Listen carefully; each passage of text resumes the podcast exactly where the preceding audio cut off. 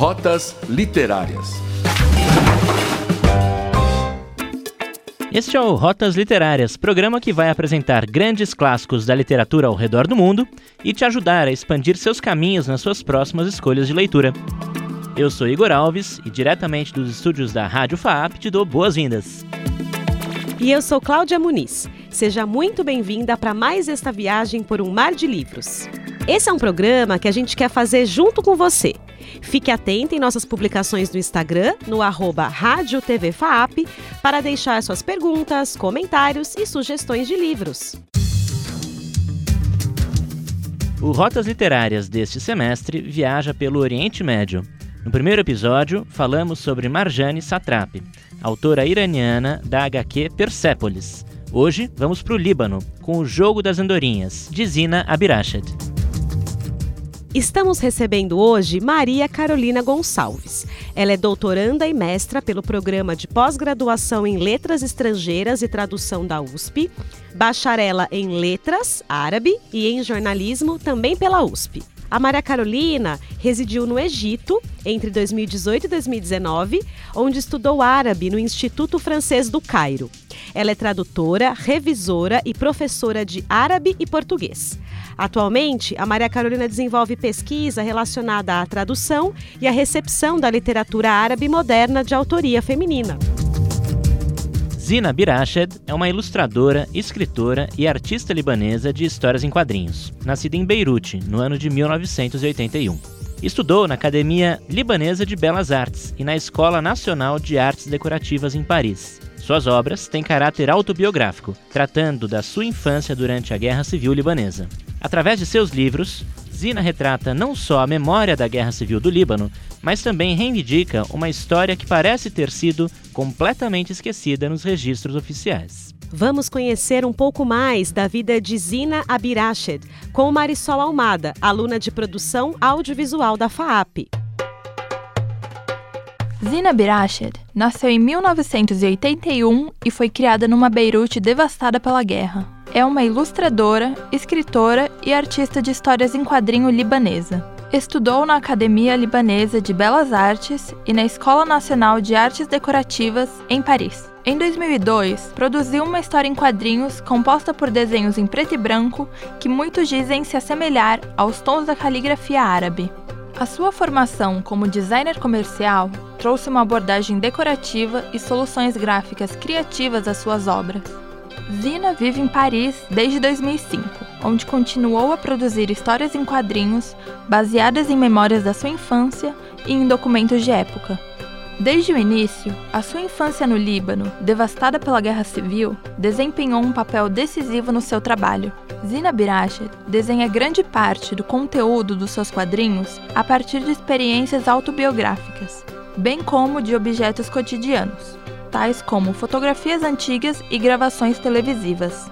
Além de fotografias e filmagens de TV antigas, ela encontra sua inspiração no trabalho de autores de quadrinhos como David B. e Jacques Tardy. I Remember Beirut, um de seus romances gráficos que foram traduzidos apenas para o inglês, foi inspirado pelo famoso autor francês Georges Perec. Ela conseguiu uma relevância internacional com a HQ O Jogo das Andorinhas, Morrer, Partir, Regressar. Essa foi a primeira história em quadrinhos a ser premiada com a FACE, French Voices Grant, pela publicação de uma obra contemporânea em língua francesa, traduzida para o inglês, dada pelo PEN American Center e pela Embaixada da França. Em O Jogo das Andorinhas, Morrer, Partir, Regressar, Abirached usa os seus característicos desenhos em preto e branco, além de geometrias lúdicas, para descrever um dia em Beirute dilacerado pela guerra no ano de 1987. Para as pessoas que ficaram na cidade, é uma vida moldada por franco-atiradores, patrulhas militares e bloqueios de estradas. No entanto, a Berachet não retrata os horrores da guerra. Em vez disso, o conflito é algo que ela deixa totalmente de fora. A autora não transmite a sua angústia pela situação tensa através de expressões de desconfiança, agressão ou ódio. Em vez disso, ela usa o humor para retratar uma atmosfera de unidade e solidariedade.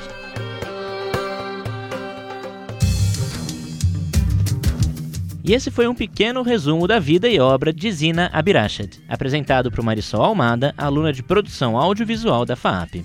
Quando Zina nasceu, a Guerra Civil Libanesa já durava seis anos e fazia parte do cotidiano para ela, seus pais e seu irmão menor. A cidade de Beirute estava cortada ao meio por muros de tijolos e sacos de areia, ameaçada por bombas e franco-atiradores. Beirute Oriental pertencia aos cristãos e Beirute Ocidental aos muçulmanos. Quando os pais de Zina não retornam de uma visita ao outro lado da cidade e os bombardeios ficam mais intensos, os vizinhos criam um mundo para Zina e seu irmão em seu apartamento, onde podem compartilhar lições de culinária, brincadeiras e fofocas. Juntos, tentam sobreviver a uma noite dramática no local em que acreditam que sempre estarão seguros e protegidos. Zina Birachet nasceu em uma família libanesa cristã em 1981 e reuniu em O Jogo das Andorinhas suas lembranças da infância em Beirute em uma apaixonante história sobre a determinação e a força da família e da comunidade. Muito bom, vamos começar então a nossa conversa com a Maria Carolina. Eu queria pedir é, para você, Maria Carolina, fazer um apanhado geral sobre o contexto da história do jogo das andorinhas dentro desse cenário da Guerra Civil Libanesa. Obrigada. Esse livro está dentro do contexto da Guerra Civil Libanesa e traz também as memórias pessoais da autora, Zina Abirrashid. No ano em que ela nasceu, 1981, a guerra já estava em curso, portanto, ela nasce já dentro de um contexto de guerra. E o livro se passa em 1984. Em 1982, é importante lembrar que se deu a entrada de Israel com mais força no território libanês intensificou a presença israelense e o, os anos seguintes de conflito foram muito mais intensos depois disso. E foi uma guerra que se estendeu por muitos anos. Isso nós percebemos nas páginas do livro. Uma das personagens, por exemplo, diz que acreditava que a guerra acabaria logo no ano seguinte ou depois de dois anos. E talvez isso reflita um sentimento geral no Líbano na época. As pessoas não acreditavam que a guerra se estenderia por tanto tempo e se estendeu até 1990. Esse conflito gerou um trauma muito grande, marcou a história libanesa de forma muito intensa e é hoje tema de diversos livros, não somente da época da guerra, escritos no calor do conflito, mas também nos anos posteriores e no cinema também é tema de muitos filmes, inclusive filmes recentes, tratam da guerra, dos anos de guerra, com esse recorte das memórias pessoais, que é o que nós vemos aqui. A autora traz as memórias dela, as memórias pessoais da família, mescladas à realidade do conflito. E se a gente for parar para pensar, né, Maria Carolina, essa guerra, ela é muito recente, né? Ela terminou em 1990, então em cerca de 30 anos, um pouquinho mais. Então, a geração que atualmente está vivendo no Líbano, ou as gerações, sentem, têm memórias desse período. É, existem marcas na cidade, marcas físicas, né, que estão muito presentes também na narrativa da Zina. Então, é uma guerra que não é longínqua, ela não é antiga, ela se faz presente até os dias atuais. E agora, como você mencionou, está presente em uma série de produções audiovisuais, na literatura também. E também acho que é importante dizer que foi uma guerra de cunho religioso, né, político religioso. Afinal, no Líbano existem a parte da população é muçulmana e parte é cristã. A família da Zina é cristã né? Então, assim como a Síria, assim como outros países da região, né, do Oriente Médio, onde estamos nesta temporada do Rotas, é importante dizer que toda essa região é marcada, né, por esses conflitos. E aí, olhando para a história da Zina, né, de que forma a religião aparece também no convívio com os vizinhos, nas memórias dela, né? Se você também puder comentar sobre isso. Sim, na história isso fica muito claro, é, essa divisão religiosa fica muito clara. Isso é contextualizado no livro, é mostrado que havia uma divisão entre as religiões é, muçulmana e cristã. E, inclusive, algumas personagens que ela menciona são ou cristãs ou muçulmanas, fica muito clara essa divisão. E o que é bonito no livro, belo do livro, é que essas pessoas se reúnem, apesar de todo o conflito, apesar de todas as dificuldades, elas estão ali reunidas. Lembrando que não são as duas únicas religiões do Líbano. O Líbano é um verdadeiro mosaico de culturas, de religiões, de etnias. Então existe uma diversidade muito grande no Líbano e eu acredito que de certa forma a autora traz um pouco dessa diversidade no livro. O livro, ele é um livro relativamente rápido de se ler por se tratar de uma história em quadrinho e com, com poucas palavras, mas ele é muito rico em imagens. É, o que, que as imagens dizem que as palavras não dizem? É muito interessante a ilustração dessa autora porque ela acrescenta todo um texto muito particular.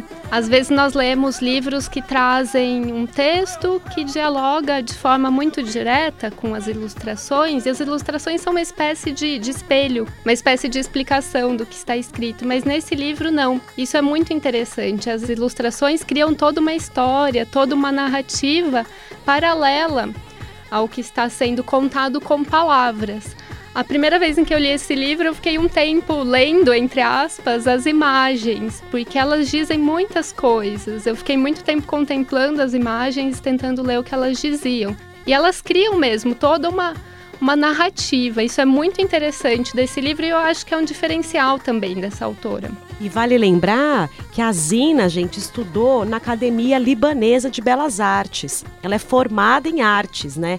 Então acho que também toda essa parte visual dessa história, ela é muito rica, tendo em vista também a formação dela profissional, né? Então ela é uma escritora e uma artista formada nessa academia lá no Líbano. Eu também senti, Maria Carolina, não sei se você compartilha do mesmo sentimento que eu. Ela teve uma preocupação nessas imagens de contar algo que talvez as palavras não deram conta. Né? Então, a gente tem uma riqueza dos detalhes da decoração do apartamento, né, da cortina, do mobiliário, as roupas, o figurino, né, dos personagens, como era a cidade, esse conjunto urbano, essa arquitetura. Então, eu acho que se ela fosse descrever em palavras, seria um texto extenso. E ela conseguiu exprimir isso por meio dos desenhos, né?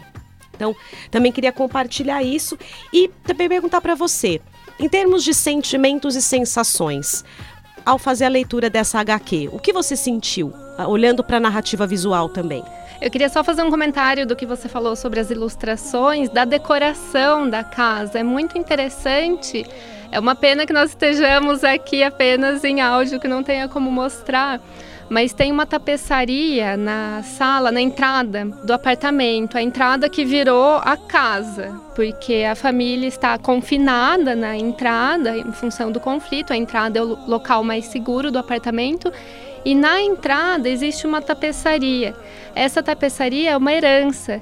E isso é muito interessante. Eu acredito que cada pessoa que está ouvindo agora consegue se lembrar de algum quadro que tinha na casa da avó, do avô, ou algum adereço, algum enfeite, alguma decoração que remete à infância e carrega todo um um, todo o imaginário da infância. E no caso dela, essa, essa tapeçaria está muito presente. É uma tapeçaria que traz personagens bíblicas e parece que essas personagens estão o tempo inteiro visualizando a situação, são testemunhas de tudo que acontece naquela sala. E é muito significativa essa tapeçaria específica porque ela representa a fuga do Egito que é uma questão muito relacionada, muito presente ali nas discussões, porque muitas pessoas estão tentando fugir do Líbano em função da guerra. Então é muito significativa essa tapeçaria e é uma preocupação também manter a tapeçaria naquele local, a tapeçaria que foi herdada do avô da autora. Então é muito interessante esse detalhe.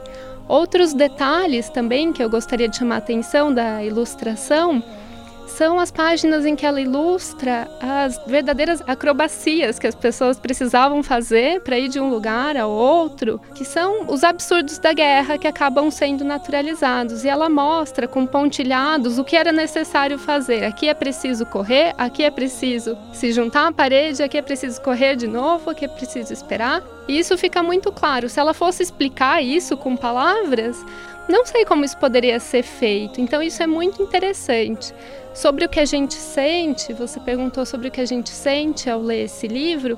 Eu me senti muito envolvida, não consegui parar de ler e comecei a refletir também sobre algumas algumas questões tão distantes da nossa realidade. Por exemplo, tem uma parte da história em que se conta sobre a dificuldade para se conseguir alimentos, para se conseguir combustível, água. São questões muito afastadas da nossa realidade. Uma vida diária dessa forma é muito distante para gente. Então eu me envolvi muito lendo o texto e lendo, entre aspas, as imagens também.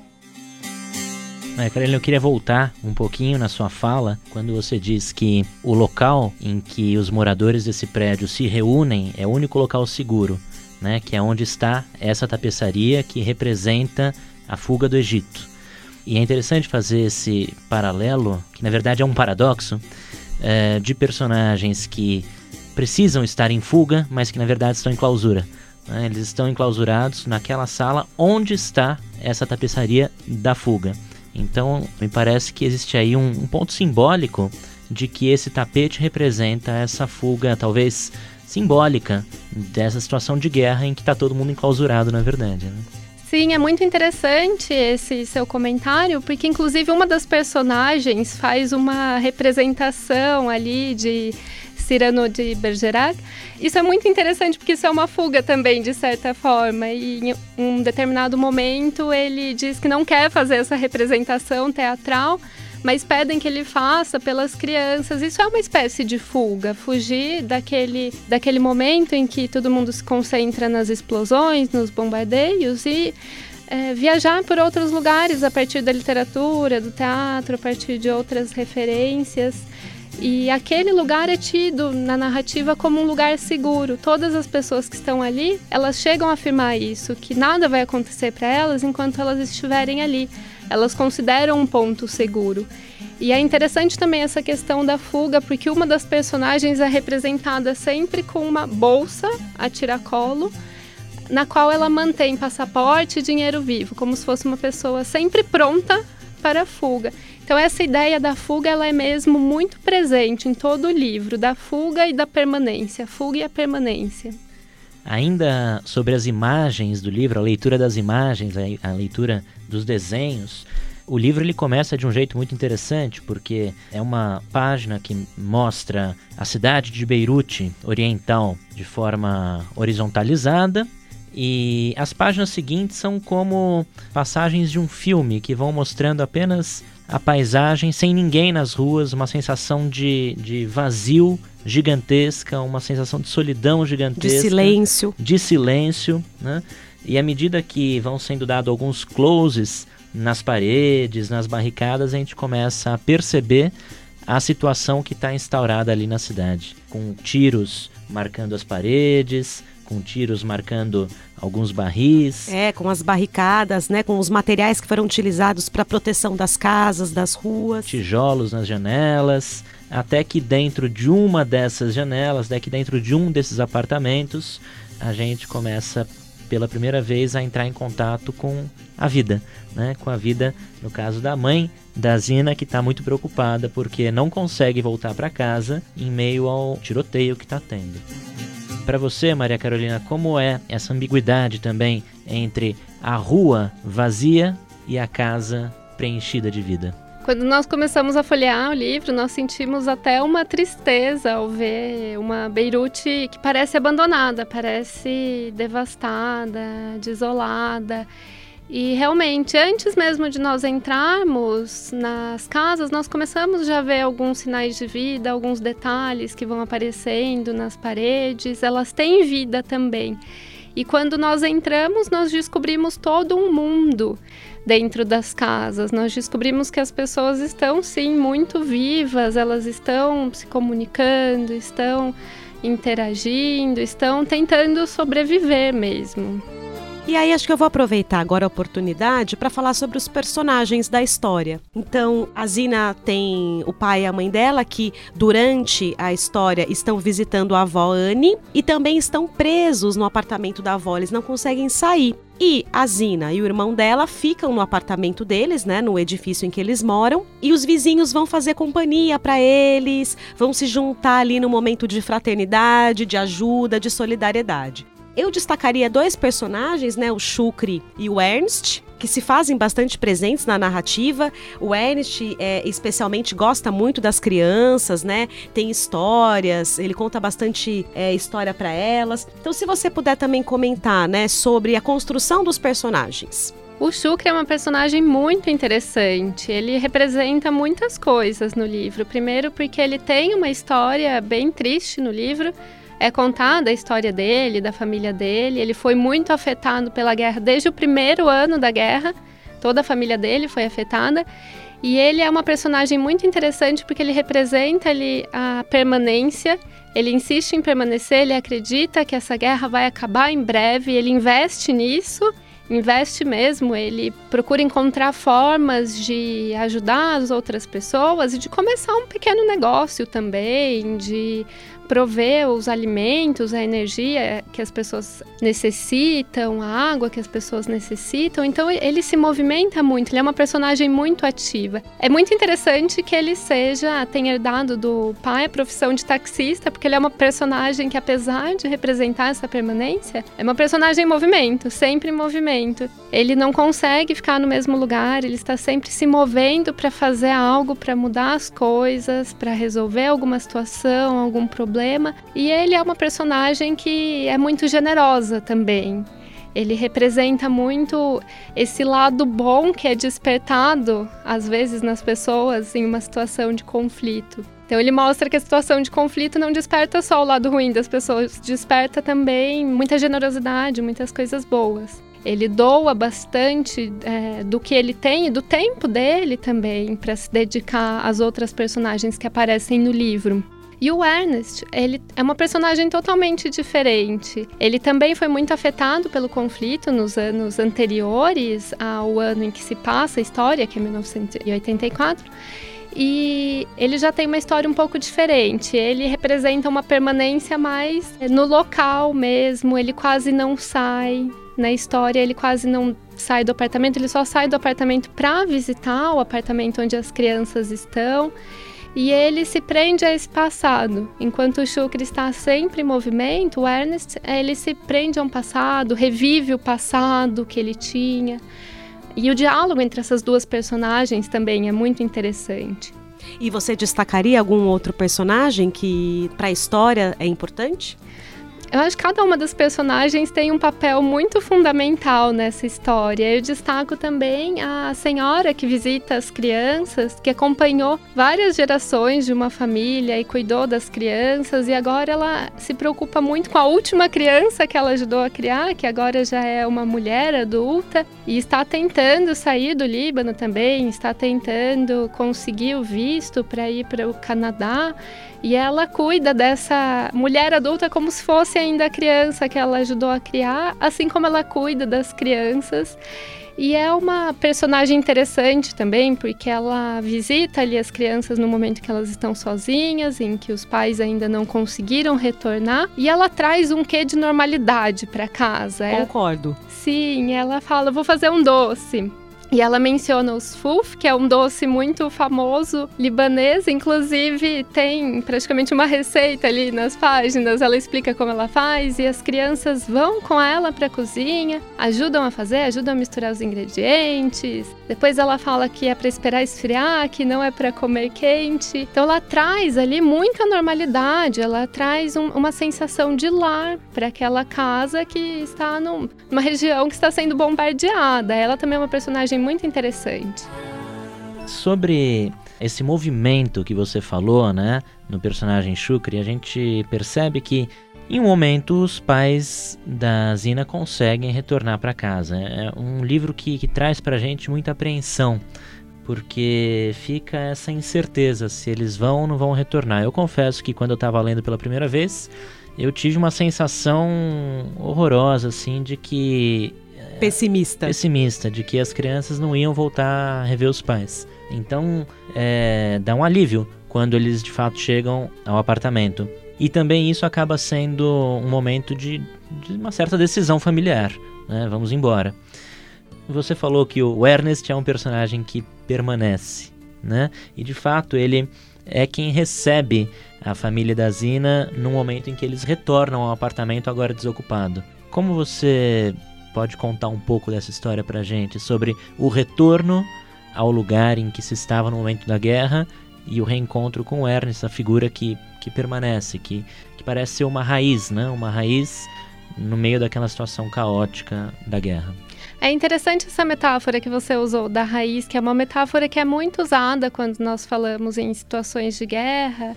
As pessoas que insistem em permanecer na terra muitas vezes se comparam à raiz, se comparam às plantas que permanecem na terra.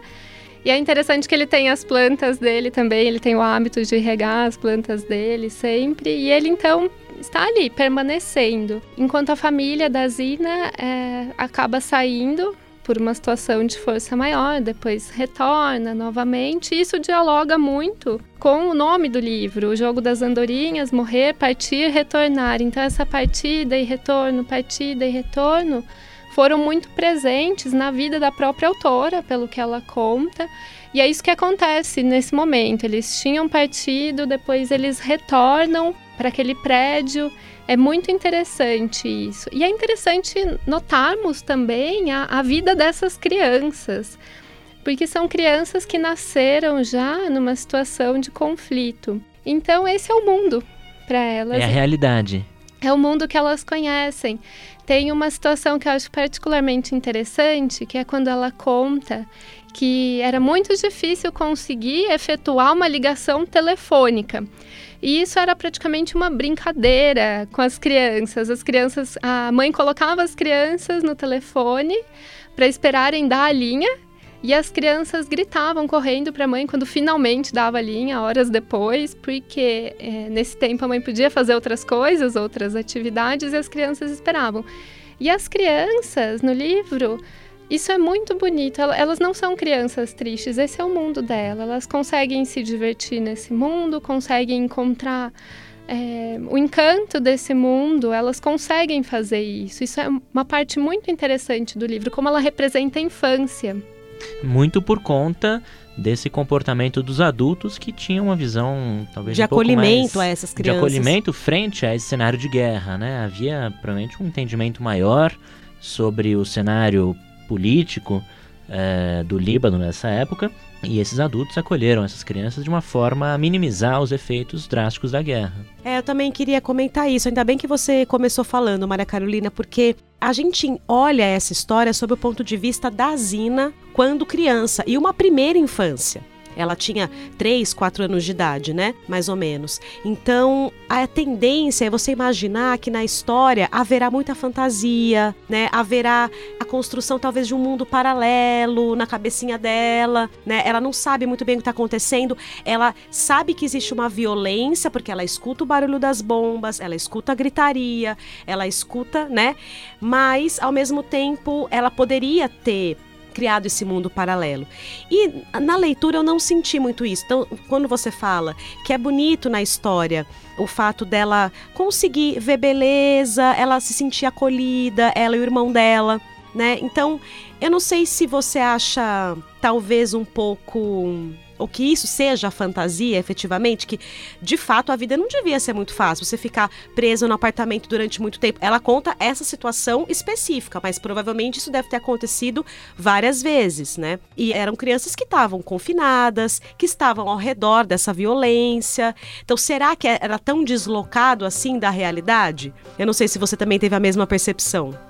Sim, é muito interessante. É, também eu imaginava uma outra infância, imaginava ler uma outra infância no livro, e é interessante nós vemos que as crianças têm uma consciência, isso foi uma coisa que me chamou muita atenção no livro. Elas têm uma consciência muito forte, são quase crianças adultas. Elas têm essa consciência do que está acontecendo, elas interagem com os adultos, elas perguntam para os adultos o que você acabou de dizer, você pode me falar o que você acabou de dizer? O que está acontecendo? Elas estão alertas também, mas elas também conseguem viver o mundo infantil delas, elas conseguem brincar, elas conseguem dar risada, criar elas inventam personagens. Tem uma parte muito bonita em que elas brincam: ah, então eu vou ser a princesa e eu vou ser essa Existe espaço para criatividade, né? Sim, existe. E eu acho que isso nem é só no mundo das crianças. Tem uma cena de casamento no livro. É, é relembrado um casamento, na verdade. E é muito interessante quando esse casamento é relembrado, porque esse casamento foi realizado já durante a guerra.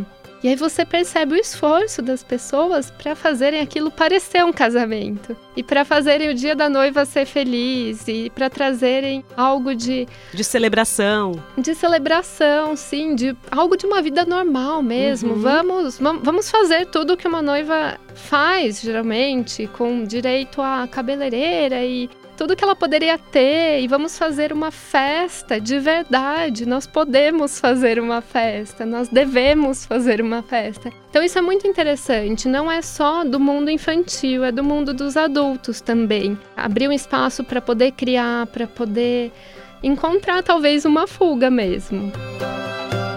Maria Carolina, eu, eu quero voltar de novo ao final do livro, porque ele termina de um jeito tão sutil, né? É, diz Papai leu para nós o fim de Cirano naquela casa. Um ano mais tarde eu aprendi a escrever meu nome.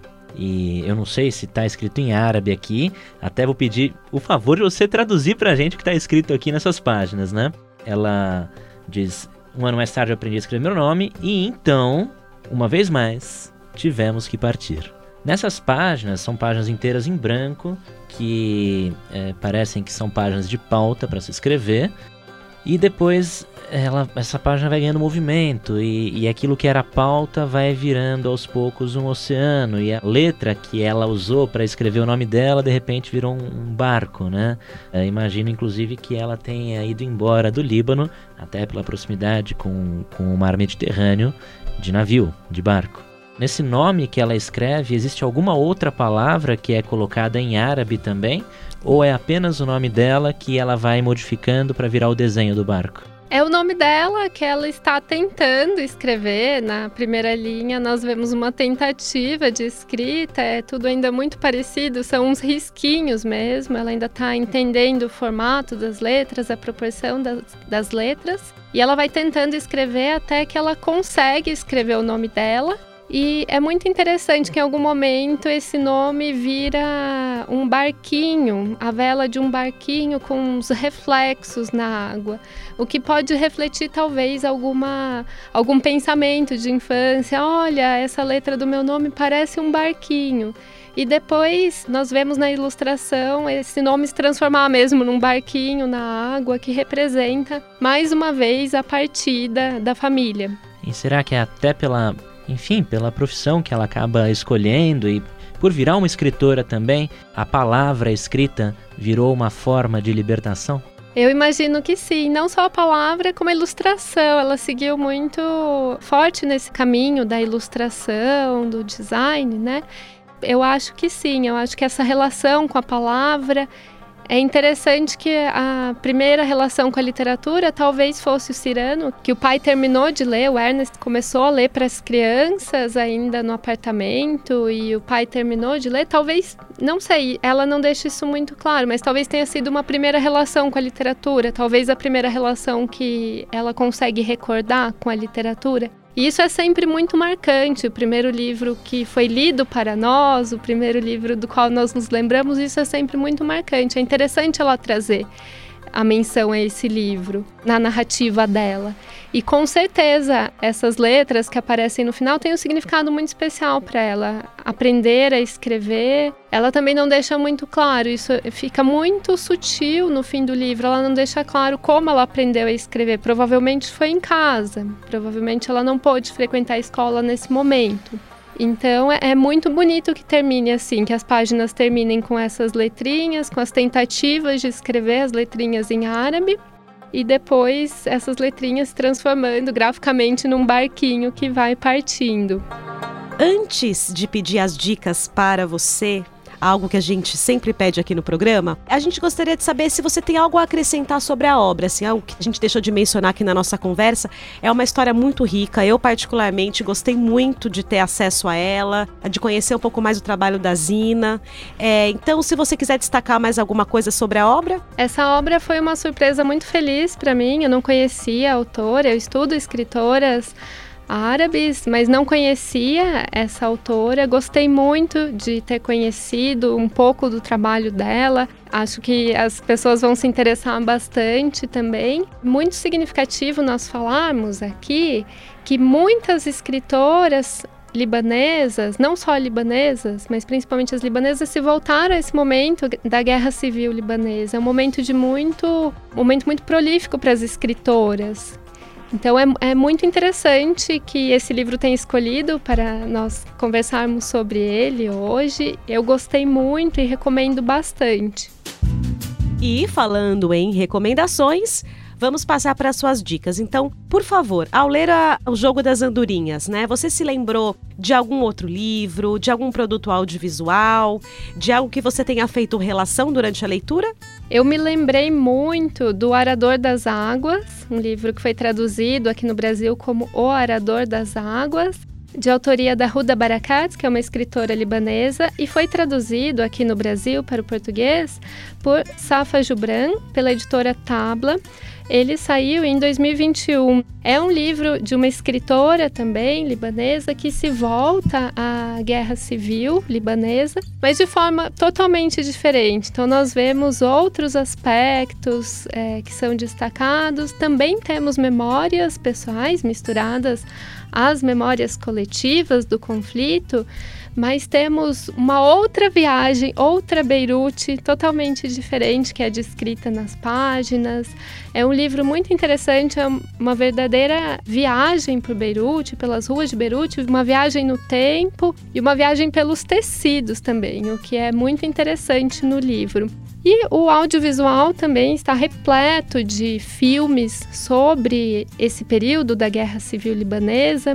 Recentemente, por exemplo, na última Mostra Mundo Árabe de Cinema, foi exibido o filme Caixa de Memórias, que também traz essa questão da guerra civil libanesa e do resgate das memórias, memórias de infância, de alguém que saiu do Líbano durante o conflito e agora a geração seguinte, a filha dessa mulher que fugiu do Líbano, tenta resgatar essas memórias. É muito interessante e existem muitas outras obras literárias, muitos filmes sobre essa questão que rende sempre muitas discussões.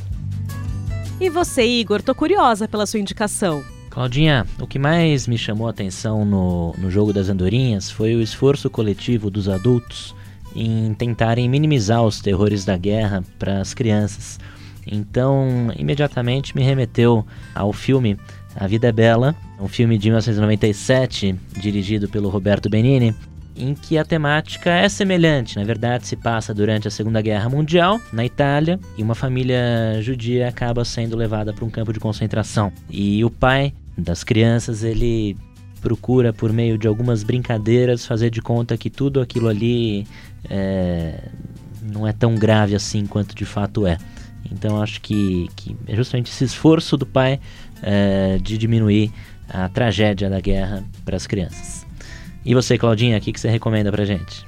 Olha, gente, a Zina realmente chamou minha atenção. Eu, eu fiquei muito feliz de ter escolhido essa obra para conversar aqui no nosso programa. Mas eu acho que o tema guerra sempre me desperta ao lado mais negativo nas minhas relações do que positivo. Assim, mesmo a Zina tendo esse olhar e construindo essa história do ponto de vista mais otimista, mais acolhedor, né? As crianças sendo acolhidas ali pelos seus vizinhos e elas tentando levar a vida o mais normal possível no lugar onde elas moram. Eu vou recomendar aqui para vocês a série de gravuras de um artista espanhol chamado Francisco Goya. Ele tem uma série de gravuras chamada Los Desastres de la Guerra. Ele produziu esses desenhos, que são aproximadamente 80 desenhos, entre 1810 e 1815.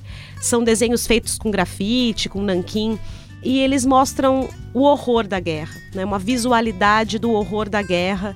São desenhos muito impactantes, são desenhos profundos, na minha opinião, e que seguem atuais. Então eu queria é, recomendar essa série. Tem vários desses desenhos que estão disponíveis no próprio Google Imagens, assim, são imagens acessíveis, dá para achar com facilidade. Elas já vieram ao Brasil, essas gravuras foram expostas no MASP nos anos 2000. Então eu recomendo. Assim, infelizmente a guerra não me traz boas memórias. Eu, apesar de não ter vivido nenhuma guerra em particular, né? É, nem a minha família, mas eu acho que essa série do Goya, ela é impactante e segue atual. Igor e eu gostaríamos de agradecer muito a presença da Maria Carolina. Muito obrigada. Foi ótimo conversar com você sobre essa obra. Obrigada a vocês, eu é que agradeço o convite e agradeço também pela escolha dessa obra, que foi uma leitura muito boa e eu recomendo. Maria Carolina, eu vou te pedir um favor. Já que você fala árabe, eu gostaria que você fizesse a nossa assinatura do programa em árabe. Este é o Rotas Literárias, um livro, muitas viagens. هذا هو برنامج روtas literárias. كتاب واحد رحلات كثيرة. Show! Aí eu falei assim, ó, é, este é o programa Rotas Literárias, um único livro, muitas viagens. Dei uma adaptada para a língua árabe. Legal, muito obrigado. Este foi o segundo episódio desta temporada do Rotas Literárias pelo Oriente Médio. A nossa próxima parada é em Israel, com o livro Pantera no Porão, de Amos Oz. Rotas Literárias tem a apresentação de Cláudia Muniz. E de Igor Alves. Produção de Marisol Almada e Vitor Freitas. Roteiro Marisol Almada. Gravação e montagem Micael Roiha. Supervisão de Alziro Tonin. A gente se despede por aqui. Este é o Rotas Literárias. Um livro, muitas viagens. Até o próximo livro. Até mais! Rotas Literárias.